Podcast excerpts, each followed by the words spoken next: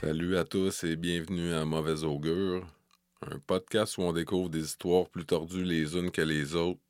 Et aujourd'hui, je vous présente les événements entourant la mort de Martin Duram, un dossier avec des dénouements assez étranges. Plus tard dans l'histoire, il y a un témoin qui va se révéler qui a assisté à la mort de Martin. Et comme vous allez le constater, on peut dire que c'est un témoin qui sort assez de l'ordinaire, disons. Et avant de débuter, si vous voulez voir des photos, des documents qui sont liés aux épisodes que je publie, vous pouvez trouver ça sur le groupe Facebook Mauvaise Augure. Ou sinon, j'ai mis le lien dans la description de l'épisode.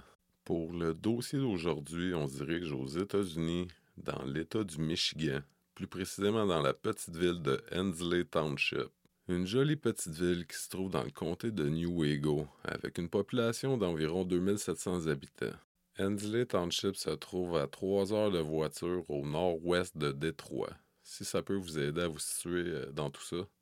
C'est le matin du 13 mai 2015, il est environ 7h30. Alors que Connie Bream était dans des derniers préparatifs pour se rendre au boulot et débuter son corps de travail, quand elle s'apprêtait à quitter son domicile et se trouvait à l'extérieur, elle a entendu distinctivement deux coups de feu et d'après la provenance du son, ça semblait venir de chez les Durham, un couple qui reste non loin de chez elle. Connie ne s'inquiétait pas outre mesure, car c'était chose courante d'entendre des coups de feu euh, dans la région. Euh, ça, c'est pas parce qu'elle vient d'un ghetto, c'est parce que les gens là-bas ils aiment bien chasser. Et c'est sans se poser de questions que Connie embarqua dans son véhicule et quitta les lieux. C'est plus tard dans la journée, alors que Connie se trouve encore au travail, qu'elle reçut un appel de son époux, j'ai pas noté son nom et je l'ai pas sous la main, mais de toute façon, c'est pas euh, quelqu'un d'important dans l'histoire. On n'entend plus parler après. Son mari l'a contacté dû au fait qu'il n'y avait aucune nouvelle des Durham depuis euh, deux jours, je crois. Et il commençait à s'inquiéter parce que lui et Martin Durham, euh, c'était de très bons amis qui étaient en contact quotidiennement. Pour le rassurer, Connie lui répondit qu'elle allait arrêter chez les Durham en finissant pour prendre des nouvelles. Donc, en finissant son corps de travail, alors qu'elle se dirigeait chez elle, elle arrêta chez les Durham. À son arrivée, elle alla frapper à la porte d'entrée, mais elle n'obtenut aucune réponse. Elle remarqua alors que la porte était verrouillée. Ensuite, elle alla frapper à quelques fenêtres et cria leur nom. Mais, mis à part le chien des Durham qui aboyait en retour, le couple semblait s'être absenté. Quelques heures s'écoulèrent et Connie envoya un message texte à Glenna Durham pour lui demander si tout allait bien et si elle et Martin étaient de retour. Mais elle n'obtenut aucune réponse de la part de Glenna. Le lendemain matin, n'ayant toujours pas eu de réponse texte ou d'appel de retour des Durham, elle arrêta une fois de plus chez le couple avant de se rendre à son travail, mais encore une fois, rien n'avait bougé et le couple semblait encore absent. C'était vraiment pas dans les habitudes de Glenna et Martin Durham de disparaître pendant des jours et pas donner de nouvelles ou répondre à leurs appels. Alors que la journée de travail de Coney s'acheva, elle décida d'arrêter pour une troisième fois chez le couple. Donc, c'est ça, c'est aux alentours de 4h30 en après-midi que Coney est en train de frapper à la porte d'entrée et remarqua alors que la serrure est déverrouillée, contrairement à la première fois qu'elle avait tenté d'ouvrir la porte. Donc, elle entra chez les Durham pour inspecter les lieux. Dès son entrée, elle savait que quelque chose de pas normal s'était produit. C'était vraiment en désordre. Il y avait des objets brisés, une lampe et plusieurs débris qui jonchaient sur le sol. L'endroit semblait avoir été cambriolé. Après être entrée, Courtney se dirigea vers la chambre des maîtres. En entrant dans la pièce, elle a dû enjamber un tas de couvertures qui se trouvait sur le sol. C'est en même temps qu'elle enjambait le tas de couvertures que Connie réalisa que Glenna se trouvait en dessous. Elle était emmitouflée jusqu'au cou. Elle avait les cheveux et le visage couverts de sang et semblait morte. La scène était horrible. Ensuite, à proximité de Glenna, elle découvrit Martin. Il était vêtu seulement d'un sous-vêtement et il était allongé sur le sol, dans une mort de sang. Et lui aussi semblait avoir perdu la vie. Coney sortit de la résidence au pas de course pour aller chercher de l'aide. Elle n'a pas eu à chercher bien longtemps. Il y avait une équipe de pompiers qui était tout près de là, si les pompiers étaient là, c'est simplement dû au fait qu'ils répondaient à un appel pour un incendie mineur qu'il y avait eu dans un garage. Donc, euh, Coney leur expliquait vite fait ce qu'il en était. Et ensuite, il y a trois pompiers qui l'ont accompagné pour aller inspecter la scène euh, chez les Durham. Quand ils sont entrés dans la chambre des maîtres, Connie avait une impression que Glenna n'était plus positionnée comme elle l'était auparavant. Mais elle balaya vite cette idée de sa tête en se disant que ça devait être son imagination qui lui jouait des tours, euh, vu en situation stressante comme ça. Croyant que le couple était déjà mort depuis longtemps et étant sur une scène de crime, les pompiers ont alors décidé de ne rien toucher jusqu'à l'arrivée des forces de l'ordre. Sur les lieux, il y avait plusieurs munitions ainsi que des cartouches vides. Les policiers sont arrivés peu de temps après, et d'après un des policiers qui a répondu à l'appel, dès leur arrivée, il était évident que Martin Durham était déjà mort depuis quelques heures.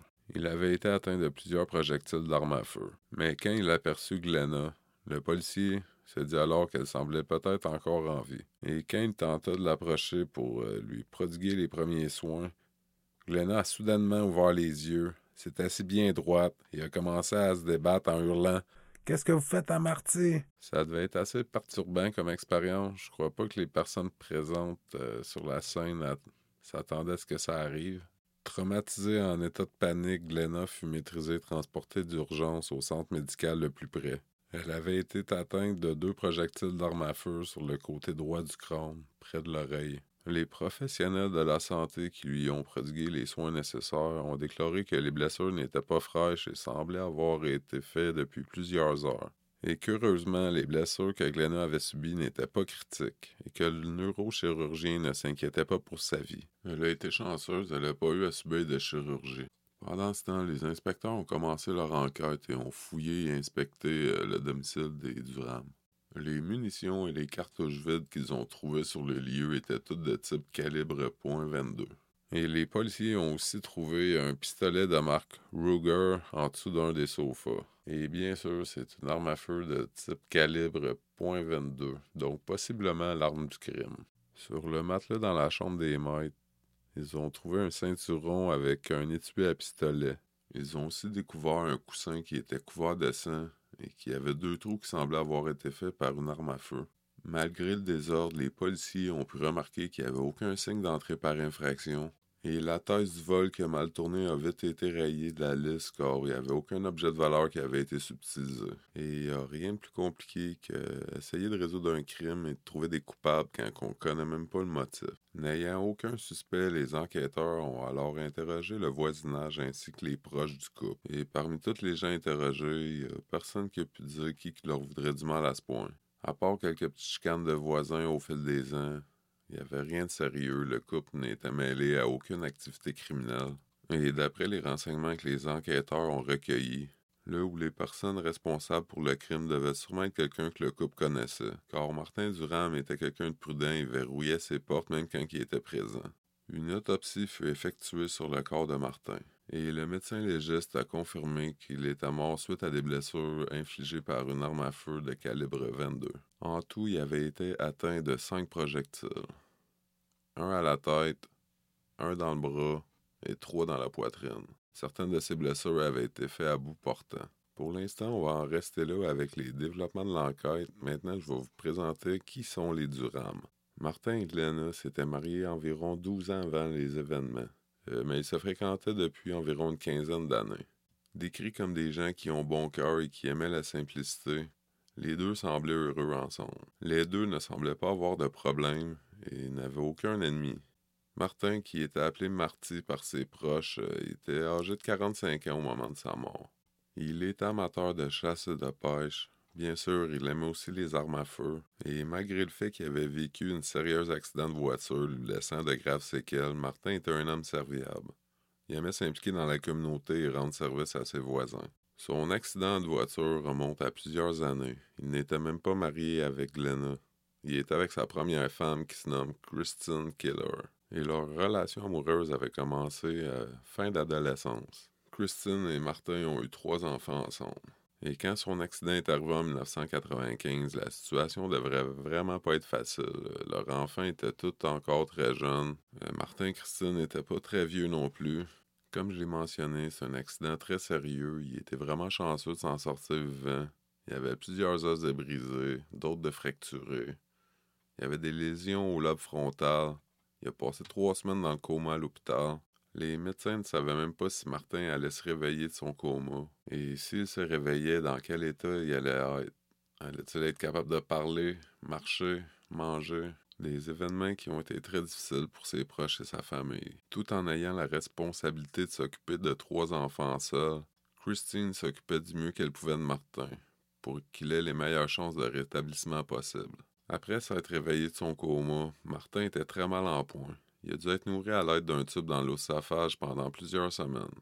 Il devra suivre près de deux ans de traitement de physio, mais Martin se rétablira quand même surprenamment vu l'étendue de ses blessures. Mais l'accident a eu des grosses répercussions sur leur vie de couple. Christine, euh, qui lui prodiguait tous ses soins, euh, les sentiments qu'elle éprouvait pour lui sont changés tranquillement un sentiment de protection. Et plus le temps passait, moins elle avait le goût d'avoir des relations intimes avec Martin. Malgré toutes ces difficultés, le couple ont quand même fait euh, leur possible pour rester ensemble. Mais malheureusement, cinq ans après l'accident, les deux décidèrent de se séparer et divorcer. Ce fut une décision vraiment pas facile pour les deux, et Martin a eu vraiment beaucoup plus de difficultés à l'accepter. Donc c'est ça, on revient sur euh, Glenna Durham. Après sa rupture avec Christine, Martin euh, s'est mis en couple avec Glenna. Mais c'était pas la, première fois qu'ils avaient une relation ensemble. On partageait le fruit défendu car euh, Glenna, à l'époque, était déjà mariée avec euh, l'homme avec qui, par la suite, elle a eu deux enfants. Donc, c'est ça, la relation euh, interconjugale avec Martin n'a pas duré. Et après toutes ces années, ils se sont remis ensemble pour rattraper ce temps perdu. Leur relation a commencé dans l'adultère, même si les deux y étaient pas adultes, je crois. En tout cas, vous comprenez. Et c'est continué dans l'adultère car euh, quand ils ont repris ensemble des années après, Glenna n'était toujours pas célibataire, elle était mariée. Et mariée à qui? Encore au père de ses deux enfants. Faut croire qu'elle l'avait vraiment dans la peau, ce Martin Durham-là. D'après les enfants de Martin, semble-t-il que les premiers mois, euh, Glenna était plaisante et amicale. Mais environ un an après avoir aménagé avec Martin, elle montra sa vraie nature. Semble-t-il que c'était une vraie crise de peau de vache, elle était de plus en plus contrôlante et détestable, et elle aimait particulièrement les dénigrer. Et c'est qui Glenna? Euh, c'est dur à dire, il n'y a pas vraiment de détails sur sa vie personnelle antérieure. Au moment des faits, elle est âgée de 46 ans. Et comme je l'ai mentionné, euh, elle a été mariée avant, elle a eu deux enfants avec un dénommé Bob Normand. J'imagine que ça doit être Robert. Robert. Il y a très peu de détails sur la vie de Glenna, mais ce que je peux vous assurer, c'est qu'elle aimait bien jouer. Je parle pas de jouer de la guitare ou euh, jouer à des jeux de société. Je parle plus de les jeux de hasard impliquant des sommes d'argent. Une vraie passion, comme qu'on dit, ou euh, peut-être plus une addiction. C'est un détail qui revenait quand même souvent quand les enquêteurs interrogeaient des proches du couple. Pendant les premières semaines de l'investigation, les enquêteurs croyaient que c'était une attaque qui provenait de l'extérieur mais il n'avait toujours aucun suspect, aucune personne d'intérêt ou aucun indice. Mais pendant ce temps, les parents et les enfants de Martin, eux, avaient un sérieux doute sur le responsable pour la mort de leurs proches. J'imagine que vous avez déjà un petit doute, sinon euh, c'est ça. Ils ont accusé Glenna que c'est un cas de violence conjugale et qu'elle aurait tué Martin pendant une dispute. Mais les policiers croyaient pas que Glenna pouvait être responsable et croyaient vraiment que c'était une attaque qui provenait de l'extérieur. C'est ça, parce que très peu de temps après la découverte du couple, les enfants de Martin ont eu la permission d'aller chercher le chien et aussi un perroquet. Assez peu professionnel, euh, c'est quand même une scène de crime. Pendant qu'ils se trouvaient dans la maison de leur père, ils en ont profité pour fouiller un peu. Et pendant cette fouille, ils ont pu découvrir un sac qui contenait 30 factures qui n'avaient pas été payées. Et sur le sol du salon, ils ont trouvé une enveloppe avec des notes qui semblaient avoir été écrites par euh, Glenna. Ils ont tout remis aux enquêteurs, excepté une autre enveloppe qu'ils ont trouvée avec une somme d'argent que je me souviens pas le montant. Euh, pas très intelligent comme ajustement, ça aurait pu euh, les impliquer dans de quoi de pas mal plus sérieux qu'ils n'avaient même pas commis. Mais ils ont déclaré qu'ils ont fait ça par la suite parce qu'ils voulaient pas que Glenna touche cet argent-là. Et quand on connaît les détails qui vont suivre, on peut comprendre leur raisonnement. J'aurais fait sûrement la même chose. Les deux, trois dernières années avant les événements, la santé euh, de Martin s'est vraiment détériorée dû à son accident. Et Glenna, étant sa femme, est devenue sa genre de tutrice légale et c'est elle qui gérait ses finances. Suite à ça, elle recevait un montant de 4000 dollars par mois pour prodiguer les soins nécessaires à Martin. Et c'est là que tout est parti en couille. Bon, personne ne le savait, c'est sûr, mais une personne qui a des problèmes avec le jeu, qui gère les finances de quelqu'un d'autre, c'est sketchy un peu. Et c'est pas mal ça qui fait que je suis en train de faire un épisode sur eux, si vous voyez ce que je veux dire. J'ai pas vraiment trouvé de détails sur euh, ce qui est arrivé au chien après, s'il a été adopté ou euh, direct à Fourrière. J'espère que non. Mais pour le perroquet, lui, euh, il est allé avec la première femme de Martin, Christina Keller.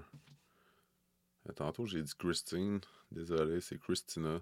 Bud le perroquet connaissait déjà Christina. Les deux se l'avaient procuré alors qu'ils se fréquentaient encore. Je crois même que le perroquet appartenait à Christina au départ. C'est juste qu'elle le donnait à Martin quand ils se sont séparés, vu qu'il prenait ça vraiment durement. Bud, c'est un perroquet gris africain. Au moment des événements, il était âgé de 18 ans. Et d'après Christina, il connaissait plus de 400 mots. Je vais vous nommer quelques petits faits sur le perroquet gris africain, juste pour vous mettre dans l'ambiance. Si vous n'avez pas encore deviné, euh, c'est bien lui notre témoin mystérieux qui a assisté à toute la scène. Les perroquets gris peuvent vivre très longtemps. Ils ont une espérance de vie de 40 à 60 ans en captivité. Ce sont des oiseaux qui demandent beaucoup de soins et d'attention. Ils sont très intelligents et aiment bien interagir avec leur environnement. Ils sont considérés comme une des espèces les plus intelligentes dans la famille des perroquets. Et certains d'entre eux peuvent même rivaliser avec le vocabulaire d'un enfant de 5 ans. Et contrairement à la croyance, les perroquets ne font pas juste répéter des mots qu'ils ne comprennent pas le sens. Certains d'entre eux sont capables d'identifier des couleurs, comprendre les nombres, des verbes et sont capables de résoudre des problèmes. C'est fascinant de les écouter parler, euh, surtout sachant qu'ils n'ont pas de corde vocale. Mais Mauvais Augure n'est pas un podcast sur la biologie, donc on retourne à nos moutons. Hop, mauvais jeu de mots. Après être retourné chez Christina, au départ, Bud semblait nerveux, mais après quelques semaines, il a repris, euh, il prenait ses airs tranquillement, pas vite. Au départ, Christina portait pas trop attention à ce que Bud disait ou les sons qu'il faisait. Il imitait souvent la voix de Martin ou répétait ce que Martin disait souvent. Mais après un certain temps, Christina remarquait que Bud semblait répéter souvent les mêmes paroles. Au premier abord, ça semblait être un dialogue entre deux personnes. Et quand elle écouta plus attentivement, ça lui a glacé le sang. Les paroles que Bud répétait semblaient être les derniers instants de Martin avant qu'il se fasse tuer. Christina a même fait un enregistrement vidéo. Euh, si vous voulez l'écouter, si ça vous intéresse, j'ai mis le lien dans la description de l'épisode. Malgré le fait qu'il y a des bouts qui sont pas très compréhensibles, il y a certains passages qu'on peut très bien comprendre ce que Bud dit. Comme Shut up, get your ass over here. Et à la fin, on entend la voix de Bud dire Don't fucking shoot. Bien sûr, euh, la traduction française est Ferme-la, emmène ton esti ici et ne tire pas. Le pauvre Bud assistait à toute la scène et ça l'a traumatisé. Et d'après Christina, euh, semble-t-il que Bud répétait souvent les derniers moments de Martin par la suite. Ouais, ça doit quand même te briser une ambiance. Je connais même pas le doute, puis l'enregistrement vidéo, je trouve ça quand même morbide d'entendre le perroquet réciter tout ça. Avant ça, les événements entourant les Durand n'avaient pas eu gros de couverture médiatique. Mais avec l'enregistrement vidéo de Bud le perroquet, ça l'a tout changé. Presque du jour au lendemain, le cas était connu sur toute la planète.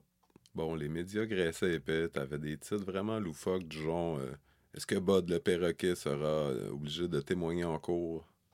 Bon, ça prend pas la tête à Papineau pour comprendre que ça aurait été impossible que Bud ait témoigné en cours. Et la raison est vraiment pas compliquée. C'est pas un être humain. Ça aurait été vraiment ridicule et peu professionnel euh, qu'il fasse monter Bud au banc des témoins. Sa crédibilité aurait été démolie avant qu'il ouvre le bec. Mais tout ça, ça a eu des bonnes répercussions pour l'investigation parce que, à partir de ce moment-là, les enquêteurs ont décidé de regarder un peu plus du côté de Glenna. Qu'est-ce qui est arrivé avec Glenna depuis les événements? Euh, comme je l'ai dit, elle a passé plusieurs semaines à l'hôpital pour récupérer de ses blessures. Après avoir eu son congé, elle est déménagée à Allendale, qui se trouve à environ 40 minutes de voiture de Hensley Township. Et depuis ce temps, elle n'avait jamais regardé en arrière. On dirait qu'elle essayait de se faire oublier. Plus de trois mois après les événements, elle avait toujours pas contacté les parents de Martin. Un petit peu incriminant tout ça. Euh, si je serais dans cette situation et que ma conjointe serait morte dans une attaque et que j'aurais été une victime aussi, les premières personnes que j'aurais contactées, ça aurait été ma famille et la famille de ma conjointe. Mais pas Glenna. Elle a déclaré qu'elle avait aucun souvenir des événements ou des jours précédant l'événement. Mais je serais pas surpris d'apprendre qu'une des premières choses qu'elle a fait à sa sortie d'hôpital, c'est s'acheter un billet de loterie. Environ une semaine après la mort de Martin, les enquêteurs ont été contactés par une femme qui se dénomme Fran Fallen. Elle est la femme d'un des cousins de Martin. Les policiers allaient la rencontrer chez elle, et à leur arrivée pendant les présentations, elle leur déclara qu'elle avait des pouvoirs parapsychiques et qu'elle avait des renseignements au sujet de l'enquête. J'imagine que si elle aurait dit qu'elle avait des pouvoirs parapsychiques au téléphone, les policiers seraient probablement pas présentés. C'est ça, Fran Fallon a déclaré que les policiers devaient regarder sous les sofas ou les divans et aussi que Martin et Glenna étaient droitiers et c'était très révélateur pour l'enquête. Elle a aussi insisté sur le fait que Glenna était seulement qu'une victime et que les criminels couraient toujours. Et semble-t-il qu'après sa rencontre avec les enquêteurs, Frank Fallon aurait reçu des menaces de mort sous forme de notes à sa porte d'entrée qui disaient Tu es la prochaine. Il y a un détail que je tiens à vous dire à propos de Fran Fallon, c'est que c'est une très bonne amie de Glenna. Les enquêteurs en ont appris un petit peu plus en fouillant dans le passé de Glenna et de Martin. Ils ont découvert que le couple avait de sérieux problèmes, principalement financiers. Dans la dernière année avant la mort de Martin, il y a beaucoup de factures de comptes ou de paiements qui n'ont pas été faits. Et en fouillant un petit peu plus, ils ont pu découvrir que Glenna avait un sérieux problème avec le jeu. C'était pas juste un petit passe-temps comme aller au bingo une fois par fin de semaine. Non, elle allait en moyenne deux fois par semaine au casino, et d'après le marché euh, près de chez elle, euh, semble-t-il qu'elle allait dépenser entre 50 à 100 dollars en billets de loterie, et ça plusieurs fois par semaine. Les enquêteurs ont pu calculer qu'en 2010, Glenna avait gaspillé 75 000 dollars, et ça juste dans les casinos.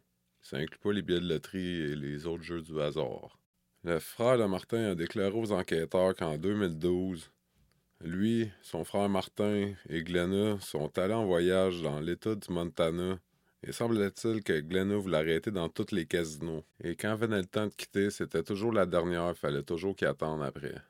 Ça devait être bien plaisant comme voyage. Dans les documents aussi qu'il y avait sur la scène de crime, euh, ils ont trouvé une lettre qui avertissait que la maison serait saisie. Et euh, le levé de saisie entrait en vigueur le 13 mai, soit le lendemain ou la même journée que tout s'est déroulé. Et vu que c'était Glenna qui gérait les finances de Martin, ben, la lettre était adressée pour elle. De plus, il y a l'enveloppe qui contenait des lettres que les enfants de Martin ont trouvées en allant récupérer le chien et le perroquet. Il y avait trois lettres en tout. Le contenu était quand même assez court et ça a été prouvé que c'est Glenna qui les a écrits. Il y avait deux lettres pour ses enfants et une lettre pour son ex-mari. Le contenu, en gros, euh, s'excusait d'avoir été une déception et un humain plus que médiocre. Et en interrogeant les proches du couple, les policiers ont pu apprendre que Glenna avait eu des propos assez déconcertants à propos de Martin, et ça à plusieurs reprises. Elle a souvent répété qu'elle avait hâte que Martin meure pour pouvoir hériter de ce qui lui appartenait. Quand elle a été interrogée à ce sujet, elle a simplement déclaré que c'était de l'humour, des petites paroles d'amour, rien de méchant. Rien de plus normal dans une relation qui est totalement pas toxique. Et c'est en octobre 2015 que Glenna a été interrogée en tant que suspect principal pour la mort de Martin. Et encore une fois, elle a prétendu qu'elle n'avait aucun souvenir des événements ou des journées avant. Elle a déclaré aux enquêteurs qu'elle était bipolaire et qu'elle souffrait de dépression. Ouais, euh, semble-t-il qu'une de ses amies lui aurait dit qu'elle était dépressive et qu'elle devait quitter Martin. Pour la bipolarité, je ne sais pas si elle a eu une évaluation psychiatrique ou c'est encore son ami qui a donné son avis. Quand les enquêteurs lui ont demandé si c'est elle qui était responsable pour la mort de Martin, elle a répondu que jamais elle ne tuerait Martin, que ça aurait été beaucoup plus simple de le divorcer, qu'elle était certaine qu'elle ne l'avait pas tué, qu'elle aimait vraiment Martin et qu'elle regrettait que les professionnels de la santé l'aient pas laissé mourir. Les enquêteurs lui ont aussi demandé si elle savait se servir d'une arme à feu. Glenna a alors répondu que pas vraiment. Elle avait accompagné Martin quelquefois alors qu'il allait se pratiquer dans la forêt et qu'elle n'aimait pas vraiment les armes à feu. En parlant de l'arme à feu, euh, bien sûr, il y a eu des tests d'ADN qui ont été faits sur le Ruger et l'ADN de Glenna a été retrouvé sur le pistolet, ainsi que celui de Martin et de plusieurs autres personnes. Ça veut rien dire, c'est pas une preuve que Glenna a tué Martin, mais c'est juste un petit fait de plus qui va peser dans la balance, qui va l'incriminer de plus en plus. Pendant l'interrogatoire, les enquêteurs l'ont aussi questionné au sujet des problèmes financiers et la saisie de la maison. Glenna a simplement répondu que Martin était au courant et que si sa mort ne serait pas survenue, les deux auraient simplement déménagé. Bon, ça semble euh, Probable, mais il n'y avait pas grand boîte de fête. Euh, la saisie était supposée de se faire dans les mêmes jours que le drame est arrivé. Mais le plus beau dans tout ça, c'est que la maison allait être saisie pour un montant assez dérisoire, un petit montant de 5000 dollars. Pour un montant comme ça, Martin il aurait payé. Lui, il pensait que ses finances y allaient bien. Il a, même mis de l'argent sur sa maison. Euh, il a fait faire des rénovations, un balcon. Il a fait peinturer une salle de bain. Et ça, on parle dans les semaines avant qu'il meure. Il doit pas avoir beaucoup de monde sur la planète qu'avant de se faire saisir leur maison, ils font des travaux de rénovation, ils mettent ça beau. Tout ça pour faire plaisir à une corporation euh, qui vient de saisir ta propriété pour euh, des petits montants comme 5000 dollars. C'est tout à fait logique. En inspectant le téléphone cellulaire de Glenna, les policiers ont pu découvrir des renseignements assez intéressants. Elle aurait fait des recherches assez douteuses avant la mort de Martin, dont le manuel d'identification pour un pistolet de type Ruger, ainsi que le mode d'instruction pour charger l'arme. Mais malgré tous les éléments incriminants contre Glenna Durham, euh, ça a été vraiment long avant qu'ils la mettent en état d'arrestation. Et ça, environ un an après qu'ils ont commencé à la suspecter. Et même après son arrestation, elle continuait à prôner son innocence, que c'était une pauvre victime elle aussi. Pendant son procès, l'avocat qui la représentait, j'ai pas son nom euh, sous la main, a déclaré que l'attaque avait été sûrement perpétrée par une ou plusieurs personnes proches du couple, ou par un ou plusieurs inconnus. On voit que son avocat est une personne remplie de sens, mais quand est venu le temps d'expliquer un motif euh, qui pourrait être en cause pour l'attaque, il n'a pas été capable de donner de raison valable. Comme vous pouvez voir, il est vraiment compétent dans son domaine. L'avocat de la couronne lui a expliqué ce qui serait arrivé par rapport aux preuves et aux éléments entourant l'enquête. Dû au fait que Glenna dépensait tout l'argent dans les jeux de hasard, elle payait pas les factures et Martin s'est aperçu que la maison allait être saisie. Une violente dispute s'en est suivie. Ensuite, Glenna aurait pris possession de l'arme à feu pour tirer à cinq reprises sur Martin.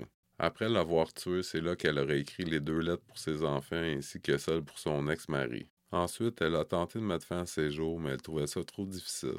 Il est à croire qu'elle aurait utilisé le coussin car elle, euh, trouvait ça plus facile de ne pas apercevoir l'arme. Et ensuite, elle s'est tirée deux fois à la tête. Mais c'était des balles de calibre 22, donc c'est quand même assez faible. Et dû au coussin, ça a vraiment ralenti euh, la vélocité des projectiles. Et c'est pour ça qu'elle a survécu. Et là, je l'imagine chez eux qui se réveille, il y a du sang partout. Son mari est mort. Elle est encore vivante. Ça sent le fer à plein nez. Et là, elle est obligée d'attendre que quelqu'un vienne la secourir parce que si elle appelle les secours, elle va avoir l'air trop louche. Ils vont la suspecter. Faut se souvenir que Connie, euh, le matin qu'elle a entendu des coups de feu, elle en a seulement entendu deux. Et quand elle a découvert euh, le couple, c'est deux jours plus tard. En tout cas, on peut se réjouir en pensant que ces deux jours-là, ils ont dû être interminables pour elle. Et non, Connie n'avait pas halluciné en début euh, d'épisode quand elle croyait que Glenna avait changé de position. Et c'est le 28 août 2017, deux ans après les événements, que Glenna recevra sa sentence. C'est après huit heures de délibération que les douze membres du jury l'ont trouvé coupable de meurtre au premier degré pour la mort de Martin Durham.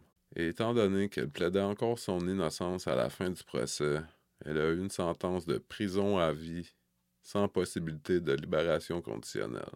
Vraiment pas le même genre de sentence bonbon qu'au Canada. Bien sûr, elle a tenté d'aller en appel en 2019 et ça a été refusé. Putain, ma crise, va donc chier. Ce qui en a attiré de tout ça, c'est que, encore une fois, il y a quelqu'un qui tue la personne qui est épousée et qui peut garder le nom de la personne après. Je trouve ça scandalisant. Non, sérieusement, le dossier d'aujourd'hui touchait deux problèmes très sérieux, qui est le suicide et les problèmes d'addiction au jeu. Euh, si vous avez euh, des pensées suicidaires ou que vous enlisez à cause du jeu, allez chercher de l'aide avant qu'il soit trop tard. Il y a des organismes qui sont là pour euh, vous aider et vous écouter. Attendez pas de commettre l'irréparable. J'ai justement une vieille connaissance qui s'est enlevé la vie en début de semaine. Steve Bennett, j'envoie mes respects à tous les proches, la famille et les amis. Un pilier de la sainte punk montréalaise. Mais au moins, lui, il a pas fait comme Glenna, puis il a pas euh, enlevé la vie d'un innocent qui avait rien demandé dans tout ça. Mais on peut se consoler, Glenna euh, est en prison, elle a le temps de penser à ce qu'elle a fait. Et ça fait pas mal le tour. Donc, euh, je veux vous remercier d'avoir pris le temps d'écouter. J'espère que vous avez apprécié. Si vous avez aimé, euh, partagez, parlez-en à quelqu'un. Euh, moi, ça va encourager le podcast. C'est moi qui fais tout seul. Et je suis déjà assez occupé avec mon emploi normal, donc ça serait vraiment apprécié. Mais vous ne sentez pas obligé non plus, ça vous engage à rien. Mais ce qui est sûr, c'est que vous devriez barrer votre porte et fermer vos volets.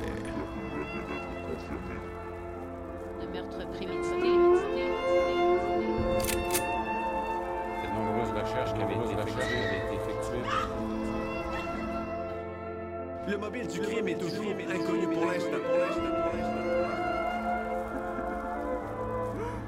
l'instant.